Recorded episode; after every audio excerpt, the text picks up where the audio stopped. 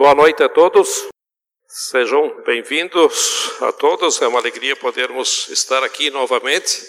E aos poucos nós vamos retomando a rotina normal, voltando das férias, dos passeios e assim por diante, né? Quem daqui é pai, mãe, avós, talvez já tenha passado por uma experiência de ter perdido o seu filho em algum lugar. Né? Isso é uma experiência muito desagradável por aquele momento, por aquele tempo. Talvez você tenha perdido seu filho na feira, numa festa ou até no supermercado. E se você fizer uma pesquisa no Brasil, né, são milhares de pais que perderam seus filhos e estão aguardando por alguma notícia dos mesmos, porque nem todos foram encontrados. Em torno de 10 a 15% das crianças, dos filhos, não são mais encontrados. Nós sabemos daquela história que ficou muito divulgada, que se tornou muito conhecida, daquela menininha inglesa que foi com os pais nas praias em Portugal e ela está sumida até hoje, né? Simplesmente desapareceu. Então já imaginou os pais que nunca mais encontram o seu filho? E hoje eu quero ver com vocês uma história na Bíblia de alguém que perdeu o seu filho também. Por isso convido vocês a abrir a Bíblia em Lucas, Evangelho de Lucas, capítulo 2, versículo, nós vamos, ver, vamos ler alguns versículos, a partir do 41. Lucas 2, 41, está aí na tela que não tem Bíblia, até o 52, que diz o seguinte aí, o título fala que o menino Jesus no templo, né? Então começa assim: Todos os anos seus pais, Maria e José, né? eles iam a Jerusalém para a festa da Páscoa. Então eles tinham uma festa, todos os anos eles participavam, assim como nós também fizemos a nossa festa da Páscoa. Né? E quando ele completou 12 anos de idade, eles subiram à festa conforme o costume. Terminada a festa, voltando seus pais para casa, o menino Jesus ficou em Jerusalém sem que eles percebessem, sem que os pais percebessem, né? Pensando que ele estava entre os companheiros de viagem, caminharam o dia todo. Então começaram a procurá-lo entre os seus parentes e conhecidos. Não o encontrando, voltaram a Jerusalém para procurá-lo. Depois de três dias, três dias o encontraram no templo sentado entre os mestres, ouvindo-os e fazendo-lhes fazendo perguntas. Todos os que ouviam ficavam maravilhados com o seu entendimento e com suas respostas. Quando seus pais ouviram, ficaram perplexos.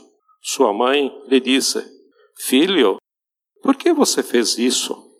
Seu pai e eu estávamos aflitos à sua procura. Ele perguntou: por que vocês estavam me procurando? Não sabiam que eu devia estar na casa de meu pai? Mas eles não compreenderam o que ele dizia, que lhes dizia. Então foi com eles para Nazaré e era-lhes obediente. Sua mãe, porém, guardava todas essas coisas em seu coração. Jesus ia crescendo em sabedoria, estatura e graça diante de Deus e dos homens. Querido Deus, nós queremos estar te agradecendo por esse tempo, por esse estudo da, da tua palavra. Te pedimos que o Senhor nos dê entendimento, que o Espírito Santo nos dê entendimento. Em nome de Jesus. Amém? Essa história dramática, mas real, tá? Ela tem a ver com a nossa vida mais do que nós imaginamos. É triste ver pais perdendo seus filhos quando crianças, né? Mas é triste quando se percebe que tem muita gente, gente demais, por aí, perdendo Jesus no andar da sua vida, na caminhada de sua vida. Tem gente demais pensando que Jesus está com ele e ele não está. E o texto aqui nos fala que todos os anos esta família de Jesus ia para Jerusalém. E o menino já está com 12 anos, então no mínimo são 12 vezes. Mas isso era um costume deles. Então deve ser mais, bem mais do que isso, né? Mas o menino já fazia 12 vezes que ele fazia essa viagem. E quando se começa a pensar sobre pessoas que tiveram um encontro com Jesus, que Jesus nasceu na vida deles, começou a crescer, que Jesus começou a ser importante na vida deles, e de repente Jesus não está mais com eles, porque ao longo da caminhada, no dia a dia, perderam Jesus. Quando o significado, ah, qual o significado da frase de que todos os anos eles iam a Jerusalém. Que importância isso tinha? Todos os domingos eu venho aqui na aliança. Todas as semanas eu me reúno na célula. Faz 12 anos ou mais tempo que eu estou aqui no grupo. Já faz tanto tempo que eu tenho andado com Jesus. E no começo tudo, tudo é novo, tudo é maravilhoso, tenho todos os cuidados, mas agora, depois de um certo tempo, ah, Jesus, ele deve estar vindo por aí. Ele deve estar por aí. Ah, ele deve estar por aí em algum lugar. Ah, no final de tudo, sempre dá certo. Ele deve aparecer. E com o tempo, a gente vai perdendo a atenção e o senso de valor. E com o tempo, a gente vai perdendo o cuidado com Jesus. E nós, religiosos, cristãos, gente frequentador de igreja, como é perigoso para nós essa questão do costume. Com o tempo eu vou perdendo a empolgação da descoberta, das primeiras emoções, daquelas alegrias e principalmente daquela experiência que eu tive com Jesus. E conforme o tempo vai passando, a gente vai deixando Jesus aí de lado. Ah, ele vem atrás. Ele vem atrás de mim. Aqueles pais perderam Jesus não porque eles não amavam Jesus, assim como pessoas perderam Jesus não porque não se interessam mais por ele. Você não pode dizer que essa mãe, ela não se interessava mais pelo filho, por Jesus. Mas eu estou me acostumando com ele. Já faz parte da vida. Eu vou perdendo aquela sensação importante. E em segundo lugar, não é porque eu não amo Jesus, mas eu me distraí com os compromissos, eu me distraí com os amigos, eu me distraí com o lazer, eu me distraí com os afazeres, eu me distraí com os outros e ele sumiu. Ele sumiu dos meus olhos. Cadê Jesus? Claro que eu amo Jesus, mas eu não estou mais olhando para Ele.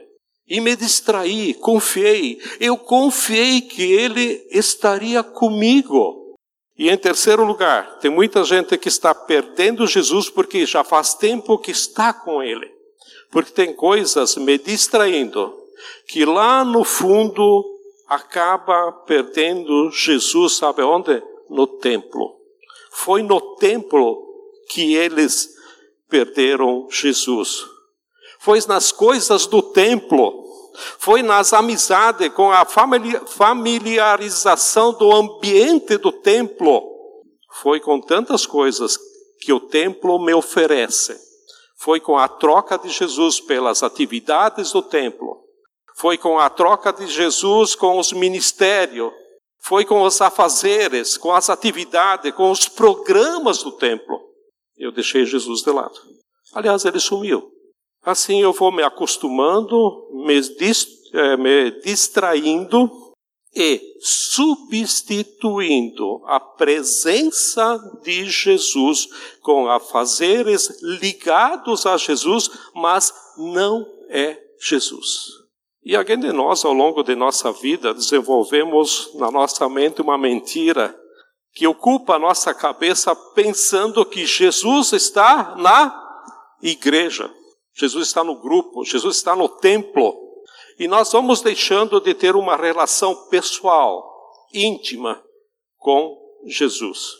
E muita gente se desliga dele. E pior que nem nota, nem percebe. É um costume.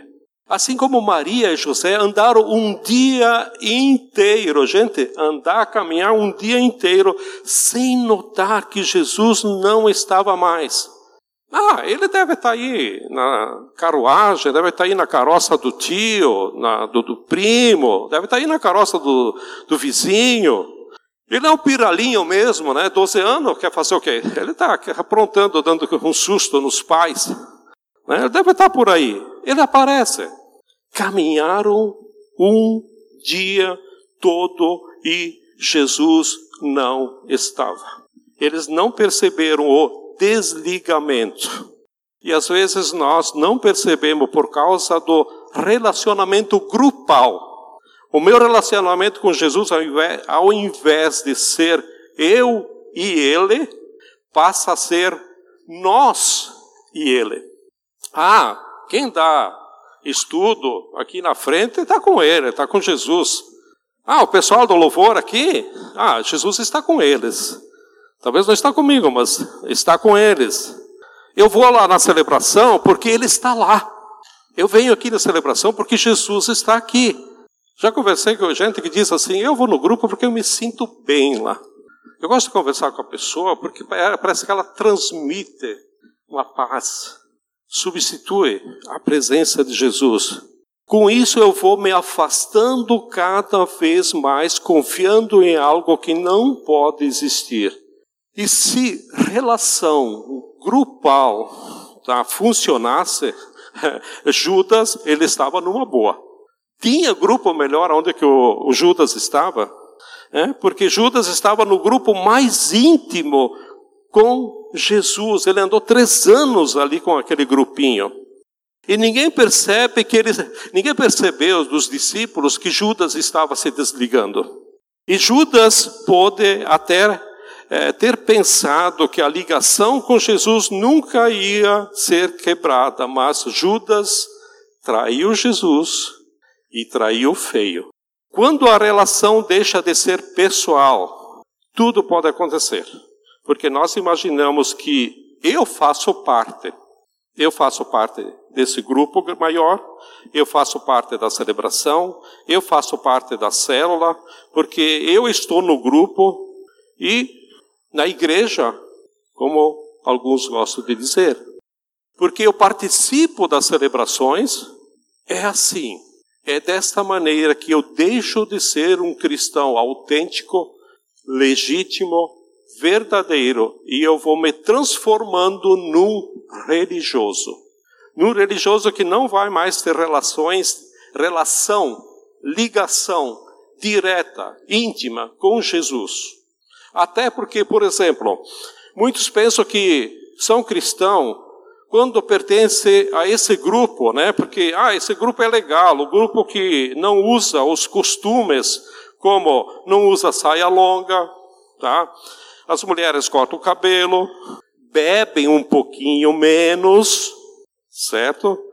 Canto as músicas do, da nossa tribo aqui, né? As músicas que eu gosto usa roupa que é, tem os dizeres assim, assado, né?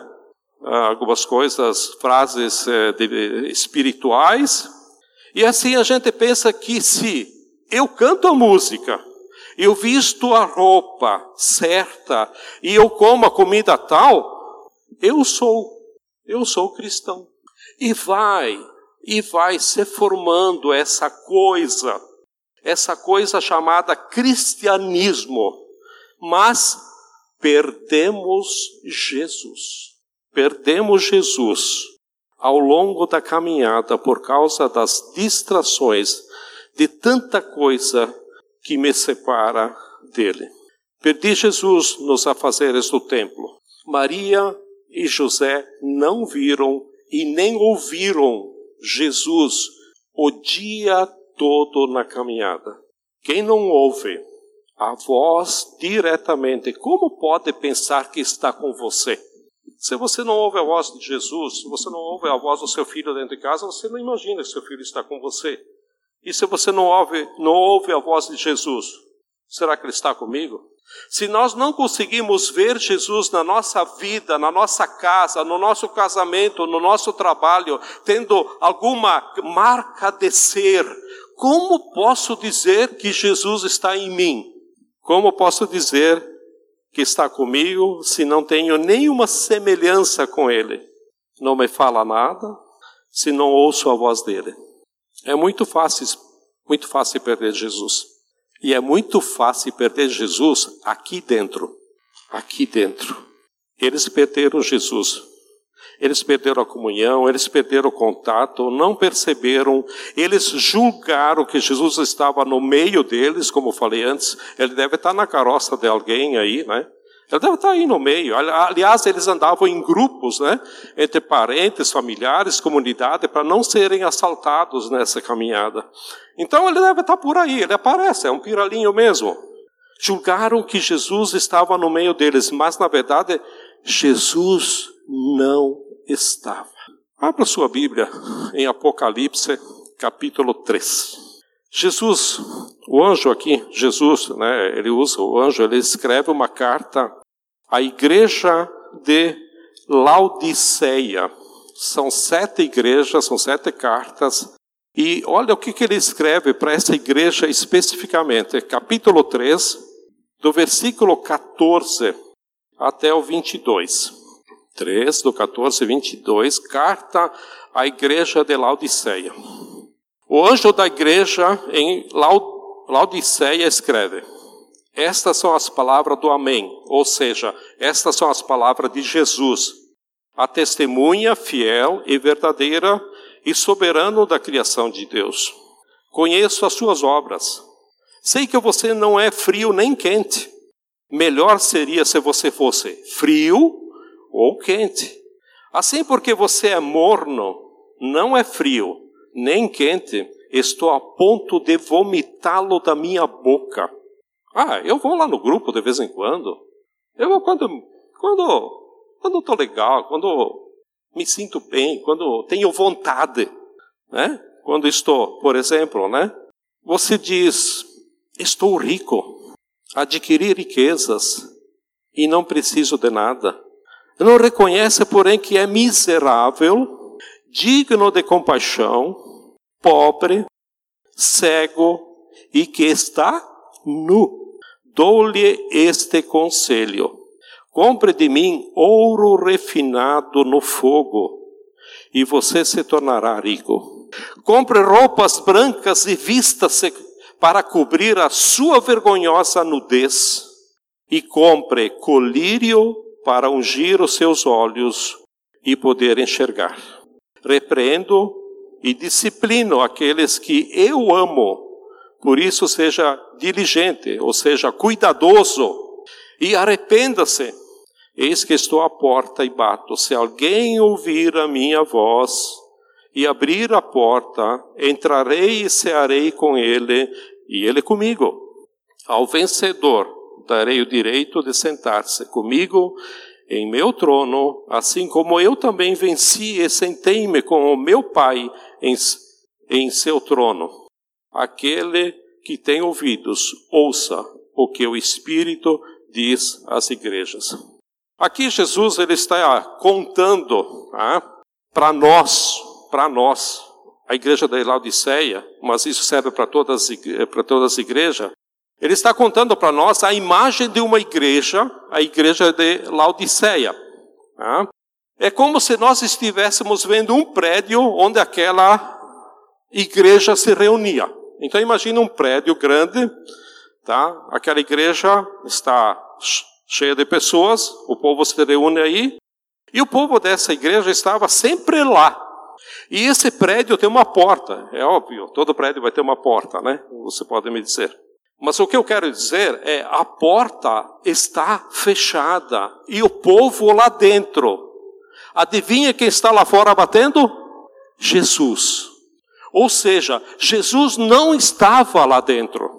Tinha louvor, mas Jesus não estava no meio do louvor. Lá dentro estavam fazendo estudos bíblicos, estavam fazendo obras, um monte de coisas, e Jesus não estava lá. E você pode dizer, mas afinal não era uma igreja? É lógico. Jesus está pelo lado de fora, ele está batendo e ele está dizendo: será que tem alguém que vai ouvir a minha voz? Ele diz que essa igreja precisa voltar atrás. O que quer voltar atrás? É parar, analisar aonde pecou, aonde abandonou Jesus, voltar lá e andar com Jesus. Reconhecer o seu erro, arrepender-se e voltar para o caminho. Assim como Maria, na história, teve que voltar para encontrar Jesus. Caminhou um dia inteiro. E aqui o texto está dizendo, ele quer dizer volta, arrependimento é meia volta, volta para quê? O que, que nós vimos? Volta para o ouro. Compra de mim ouro. Um conselho que te dou, Jesus dando conselho. O que significa ouro? Valor dar valor, considerar Jesus como a coisa mais preciosa que eu tenho, perceber quem é Jesus. Ele está dizendo: espero que você compre ouro de mim, ouro refinado pelo fogo. Também diz: compre roupas brancas, ou seja, purifica-se, volte, perceba onde você caiu, onde você abandonou Jesus, em outras palavras.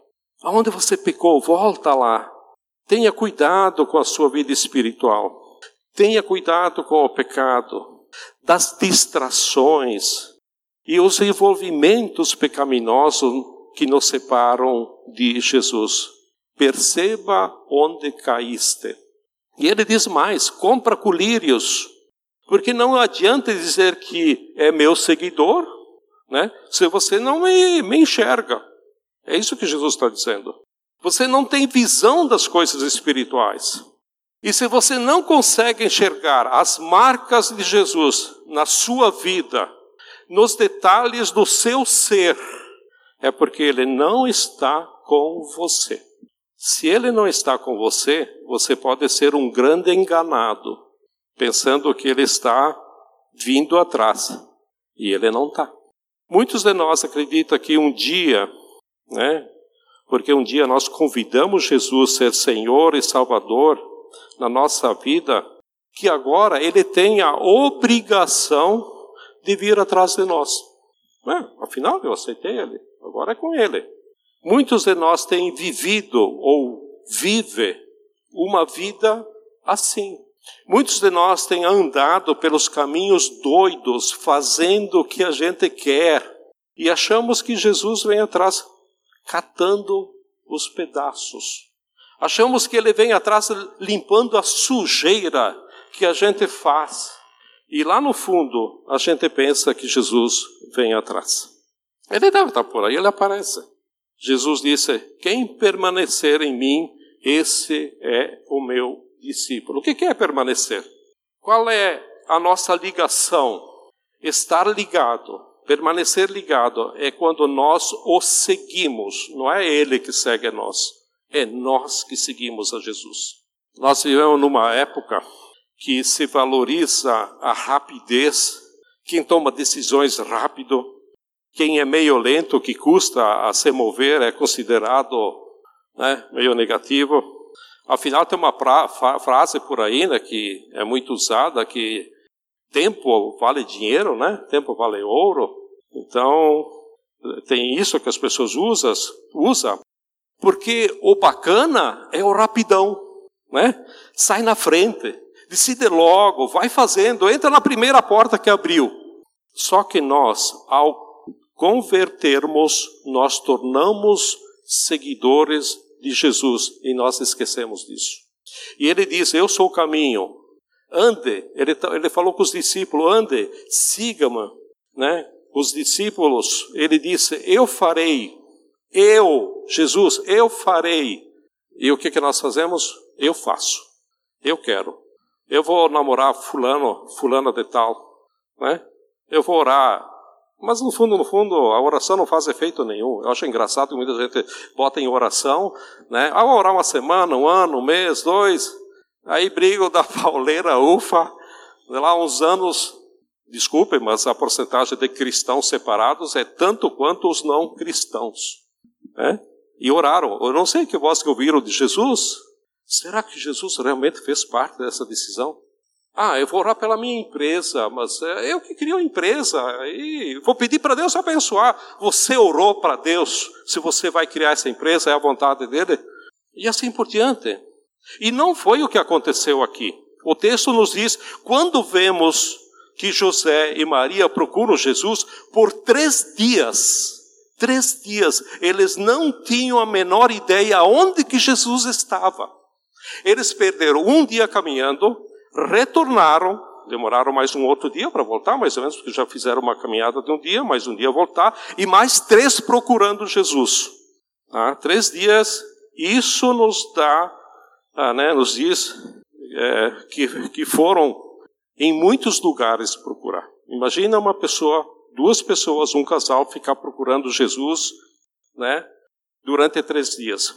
Ir ao templo foi a última opção que eles tiveram. Quando nós nos desviamos de Jesus, andamos fora, né? Aonde a gente vai procurar? A resposta é no templo. Onde é o templo? Onde Jesus está. Quando nós nos convertemos, se nós nos convertemos mesmo, onde Jesus está? O que, que a Bíblia diz? Diz que nós somos, nós pessoalmente, você, pessoa, nós somos o templo do Espírito Santo. E sabe onde Jesus foi deixado, quietinho, deixado lá, encostado num cantinho ali? Dentro de nós mesmos. Dentro de nós mesmos. Maria e José tiveram que fazer a viagem de volta. Eu proponho que todos nós, todos nós, nesse ano de 2022, seja, seja o ano da viagem de volta.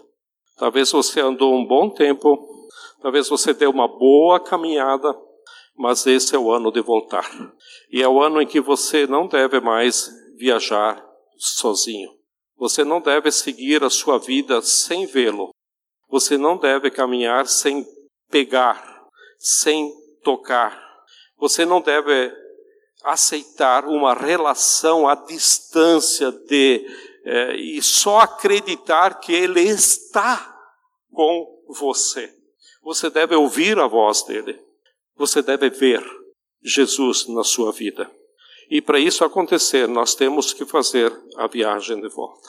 Parar de fazer coisas demais, porque precisamos voltar atrás. Nós precisamos voltar à casa do Pai. Reaprender o caminho de ir à casa do Pai não é ir a Jerusalém, colocar uns papeizinhos lá no muro das lamentações, orando, balançando a cabeça como os judeus fazem, porque você não vai encontrar Jesus lá. Jesus não está lá. Nós vamos encontrá-lo no fundo do nosso coração. Porque o Espírito Santo, a promessa dele é aqui. Ele veio morar o dia da nossa conversão. E hoje Jesus está te perguntando: por que você está me procurando aí fora? Por que você está me procurando no meio dos seus amigos, no meio das tarefas, no meio das missões? Ah, tem uma missão para fazer, eu vou fazer tal coisa porque vai ajudar a tal.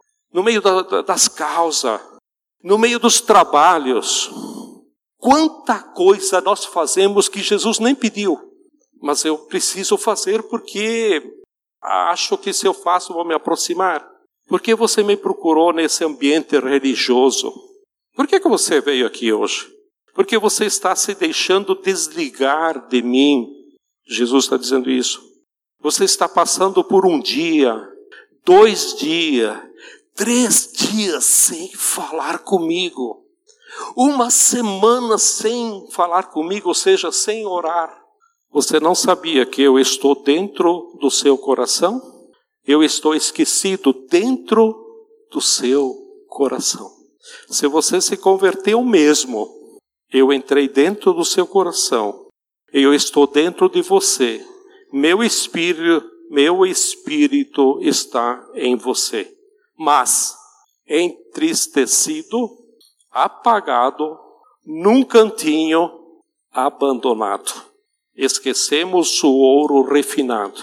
Se você deixou Jesus em algum lugar, tem que voltar lá. Tem que voltar lá. Eu te convido a fazer a viagem de volta, voltar para Jesus.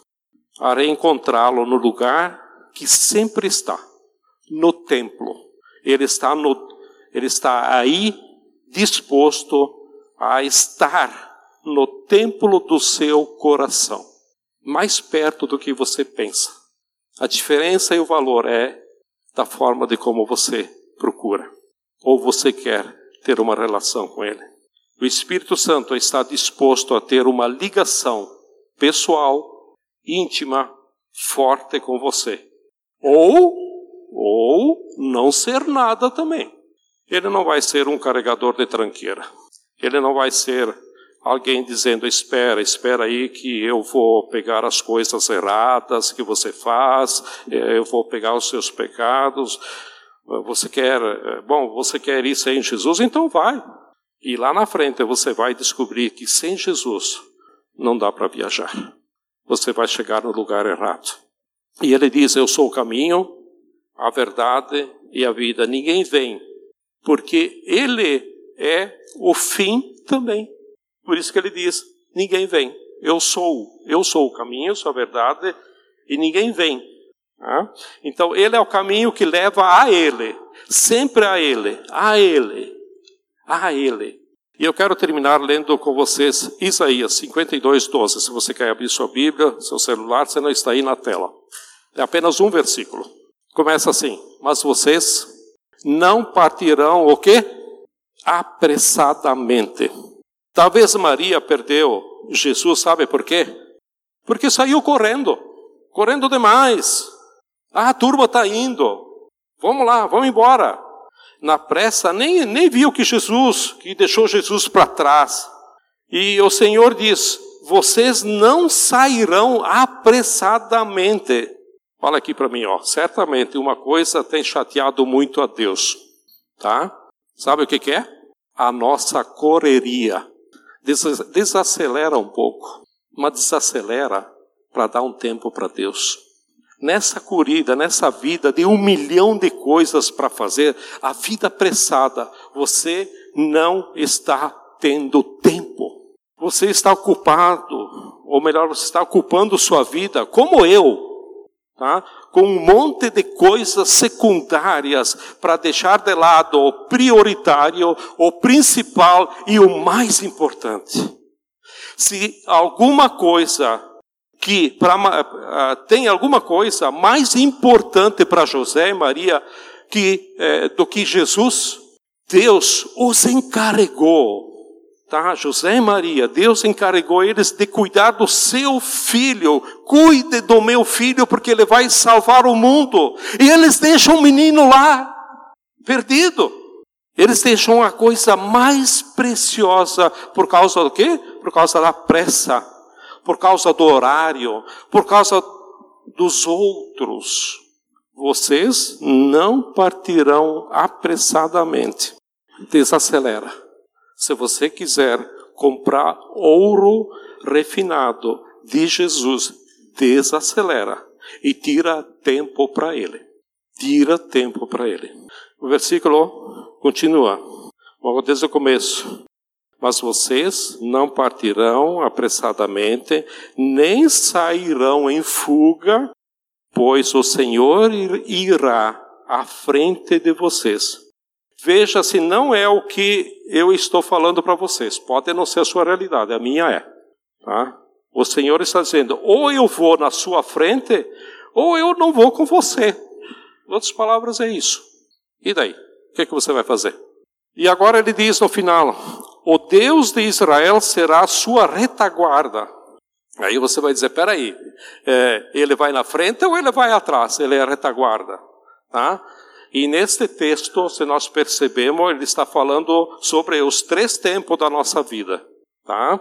Ele está falando sobre o presente, sobre o futuro e o passado. Ou seja, ele está dizendo: se você andar comigo, Jesus está dizendo: se você andar comigo, você não precisará ter medo do seu futuro, porque eu vou à frente. Talvez você esteja preocupado com o seu futuro, sobre a sua profissão ou qualquer decisão, você está ansioso. Eu não sei qual é a sua preocupação que você tem hoje, aquilo que te incomoda, aquilo que está. Uh, você está pensando no dia de amanhã, essa semana, seus filhos, seus netos, seus sei lá o quê. Daí que você põe Jesus nessas causas.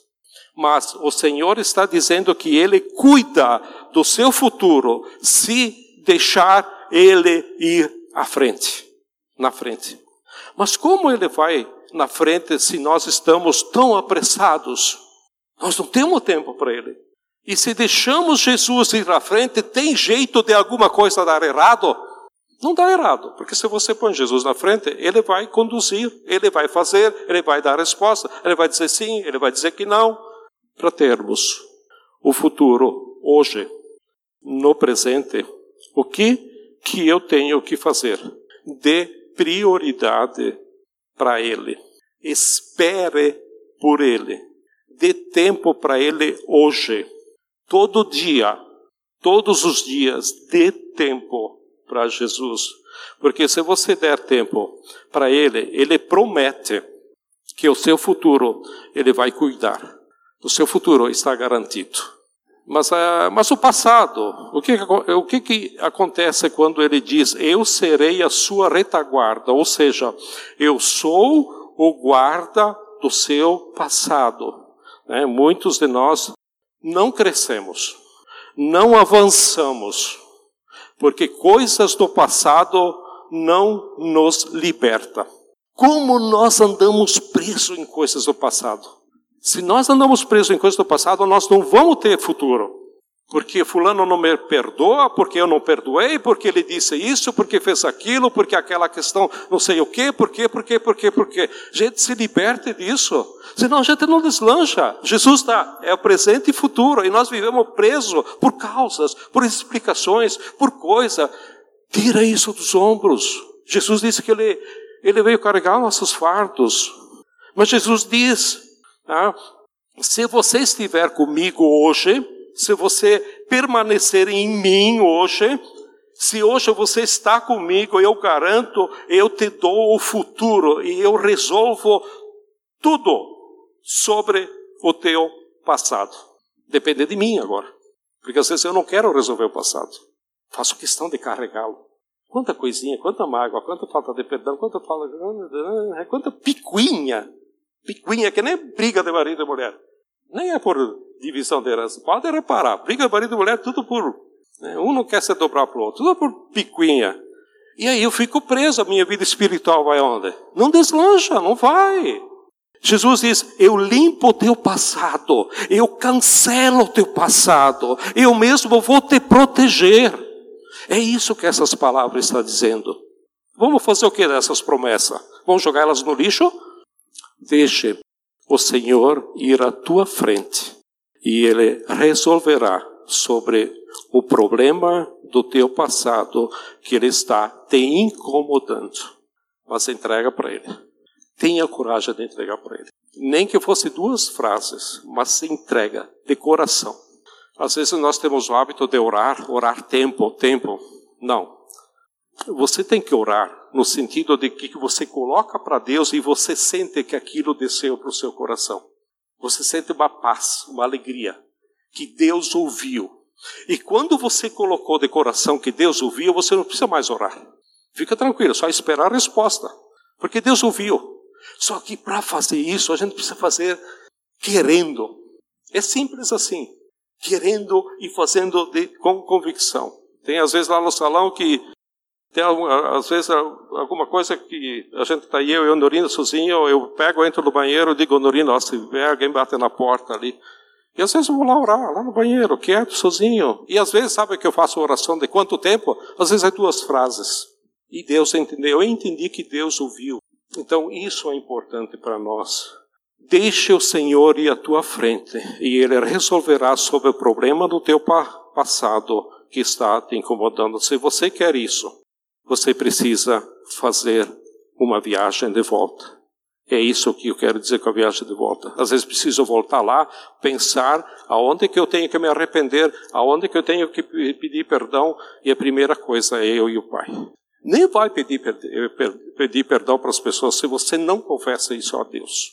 Isso é o primeiro passo. E às vezes a gente precisa pedir isso para Deus, para dar força. Dizer, dizer, tem coisa que dizer, Deus, eu, eu, não, eu não quero fazer. Eu, eu luto comigo, mas me ajuda. Me ajuda. Me ajuda a ser um cristão que eu quero que o Espírito Santo ande comigo. Eu quero andar, eu quero sentir, eu quero sentir esse gozo da presença de Cristo. Uma viagem de volta. Veja onde você caiu e volta lá. Você tem que voltar para Jesus, porque Ele promete que teremos uma vida abundante. Essa é a promessa deles, dele. Vamos orar? Querido Deus, nós te damos graças a Ti, ó Pai, porque Tu tens cuidado de nós. Temos visto, ó Deus, e como tem sido gostoso quando experimentamos, Senhor, da Tua presença, colocar em Tuas mãos. Senhor, nos ajude sermos sinceros, sermos autênticos, nos dê essa coragem, nos ajude, porque às vezes nós queremos e nós não conseguimos. Senhor, hoje, essa semana, que possamos experimentar andar com o Espírito Santo que está dentro do nosso coração, que às vezes nós deixamos ele de lado, nós o abafamos, nós o abandonamos. Jesus nos perdoe, nos perdoe, nos perdoe, porque nós precisamos do teu perdão. Te peço que nos abençoe, Pai, para experimentar essa maravilhosa presença, essa intimidade contigo, Senhor. Eu te peço por cada um que está aqui, te peço por aquelas pessoas que não vieram também, tenha misericórdia e alcança elas, abençoa elas também. Em nome de Jesus. Amém?